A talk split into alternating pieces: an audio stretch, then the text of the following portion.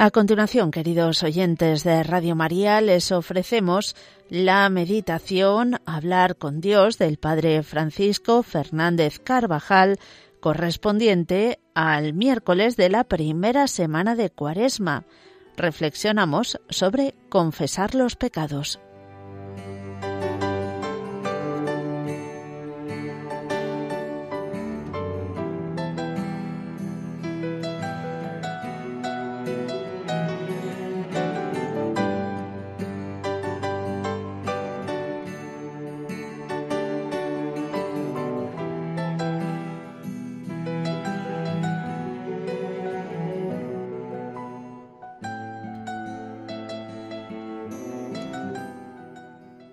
Recuerda, Señor, que tu ternura y tu misericordia son eternas. Leemos en la antífona de entrada de la misa. La cuaresma es un tiempo oportuno para cuidar muy bien el modo de recibir el sacramento de la penitencia. Ese encuentro con Cristo, que se hace presente en el sacerdote, encuentro siempre único y siempre distinto. Allí nos acoge como buen pastor, nos cura, nos limpia, nos fortalece. Se cumple en este sacramento lo que el Señor había prometido a través de los profetas. Yo mismo apacentaré a mis ovejas y yo mismo las llevaré a la majada, buscaré a la oveja perdida, traeré la extraviada, vendaré a la herida y curaré la enferma, y guardaré las gordas y robustas.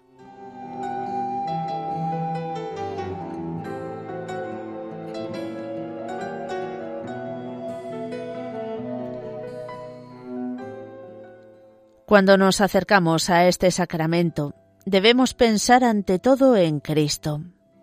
Él debe ser el centro del acto sacramental, y la gloria y el amor a Dios han de contar más que nuestros pecados.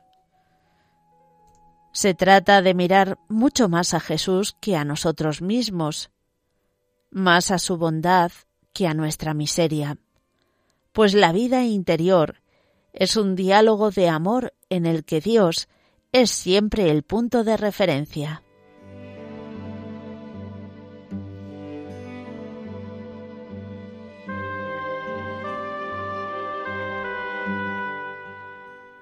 El Hijo pródigo que vuelve, eso somos nosotros cuando decidimos confesarnos.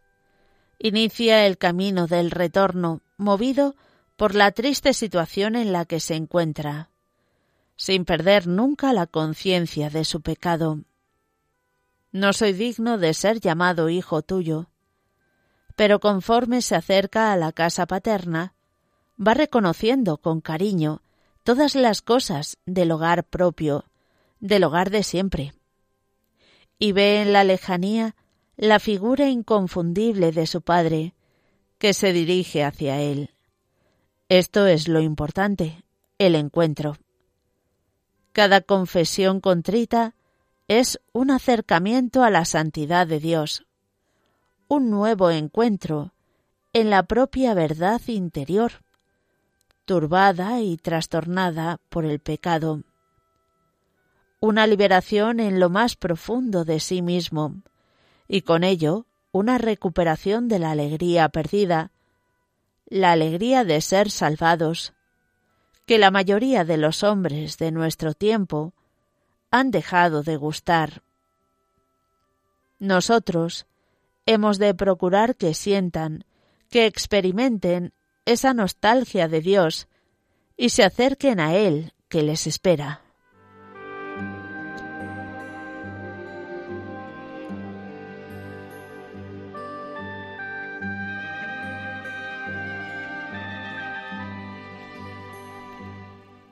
Debemos sentir deseos de encontrarnos a solas con el Señor lo antes posible, como lo desearían sus discípulos después de unos días de ausencia, para descargar en Él todo el dolor experimentado al comprobar las flaquezas, los errores, las imperfecciones, los pecados, tanto al desempeñar nuestros deberes profesionales como en la relación con los demás, en la actividad apostólica, en la misma vida de piedad. Este empeño por centrar la confesión en Cristo es importante para no caer en la rutina, para sacar del fondo del alma aquellas cosas que son las que más pesan y que sólo saldrán a la superficie a la luz del amor a Dios. Recuerda, Señor, que tu ternura y tu misericordia son eternas.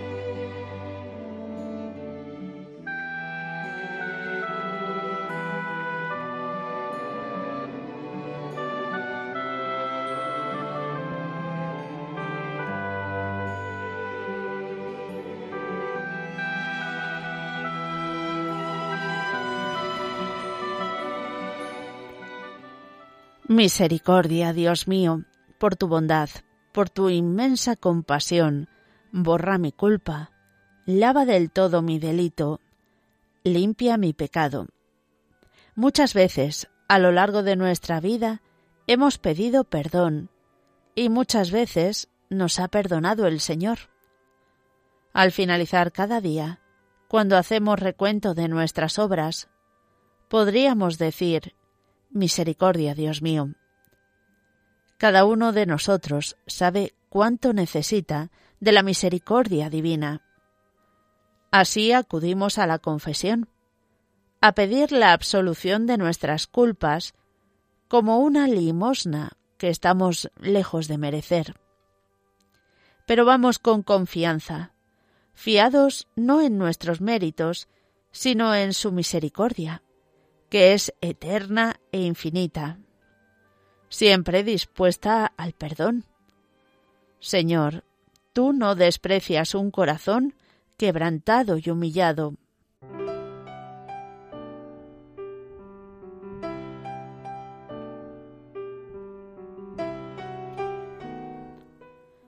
Él solo nos pide que reconozcamos nuestras culpas con humildad y sencillez, que reconozcamos nuestra deuda. Por eso, a la confesión vamos en primer lugar a que nos perdone quien está en lugar de Dios y haciendo sus veces. No tanto a que nos comprendan, a que nos alienten. Vamos a pedir perdón. Por eso la acusación de los pecados no consiste en la simple declaración de los mismos, porque no se trata de un relato histórico de las propias faltas, sino de una verdadera acusación de ellas. Yo me acuso de... es a la vez una acusación dolorida de algo que desearíamos que no hubiese ocurrido nunca, y en la que no caben las disculpas con las que disimular las propias faltas o disminuir la responsabilidad personal.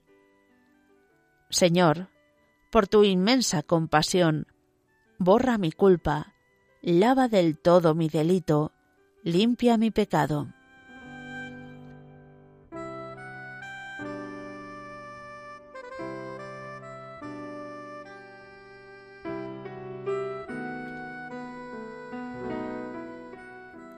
Monseñor Escribá de Balaguer, con criterio sencillo y práctico, aconsejaba que la confesión fuese concisa, concreta, clara y completa.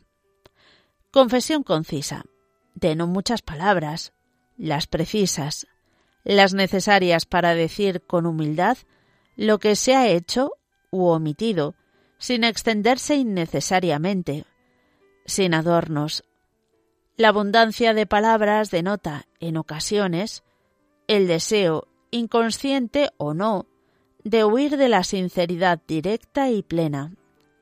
Para evitarlo, hay que hacer bien el examen de conciencia. Confesión concreta, sin divagaciones, sin generalidades. El penitente indicará oportunamente su situación y también el tiempo de su última confesión, sus dificultades para llevar una vida cristiana. Declara sus pecados y el conjunto de circunstancias que hacen resaltar sus faltas, para que el confesor pueda juzgar, absolver y curar. La confesión debe ser clara para que nos entiendan, declarando la entidad precisa de la falta, poniendo de manifiesto nuestra miseria, con la modestia y delicadeza necesarias. Confesión completa, íntegra, sin dejar de decir nada por falsa vergüenza, por no quedar mal ante el confesor. Revisemos si al prepararnos en cada ocasión para recibir este sacramento procuramos que lo que vamos a decir al confesor tenga estas características anteriormente descritas.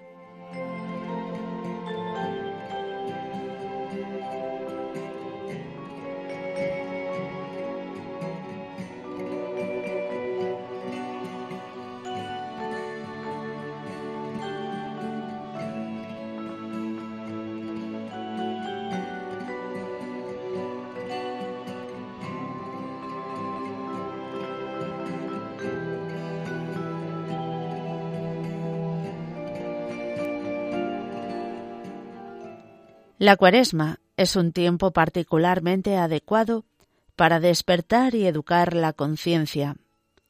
La Iglesia nos recuerda precisamente en este periodo la necesidad inderogable de la confesión sacramental, para que todos podamos vivir la resurrección de Cristo, no sólo en la liturgia, sino también en nuestra propia alma.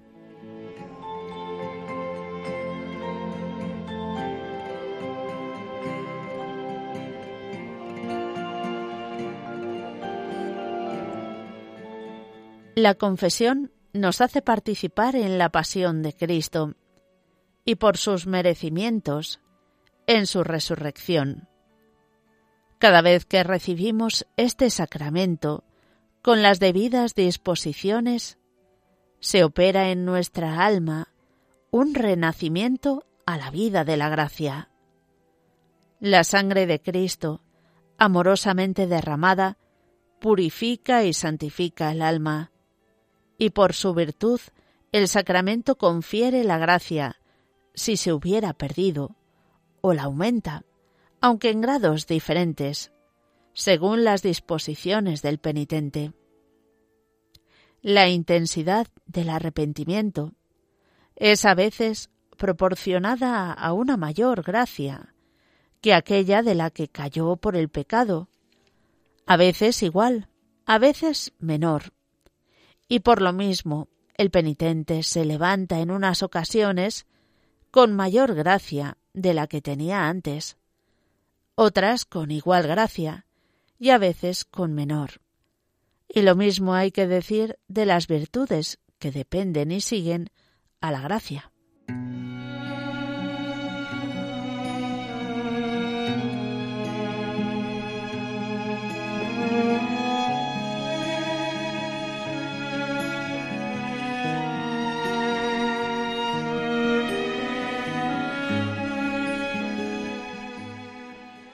En la confesión, el alma recibe mayores luces de Dios y un aumento de sus fuerzas, gracias particulares para combatir las inclinaciones confesadas, para evitar las ocasiones de pecar, para no reincidir en las faltas cometidas, para su lucha diaria.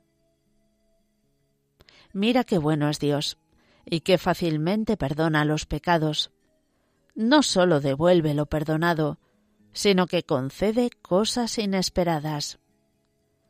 ¿Cuántas veces las mayores gracias las hemos recibido después de una confesión, después de haberle dicho al Señor que nos hemos portado mal con Él. Jesús da siempre bien por mal, para animarnos a ser fieles. El castigo que merecemos por nuestros pecados, como el que merecían los habitantes de Nínive, que hoy se nos narra en la primera lectura de la misa, es borrado por Dios cuando ve nuestro arrepentimiento y nuestras obras de penitencia y desagravio. La confesión sincera de nuestras culpas deja siempre en el alma una gran paz y una gran alegría. La tristeza del pecado o de la falta de correspondencia a la gracia se torna gozo. Quizá los momentos de una confesión sincera figuran entre los más dulces, más confortantes y más decisivos de la vida. Ahora comprendes cuánto has hecho sufrir a Jesús y te llenas de dolor. Qué sencillo pedirle perdón y llorar tus traiciones pasadas. No te caben en el pecho las ansias de reparar. Bien. Pero no olvides que el espíritu de penitencia está principalmente en cumplir, cueste lo que cueste, el deber de cada instante.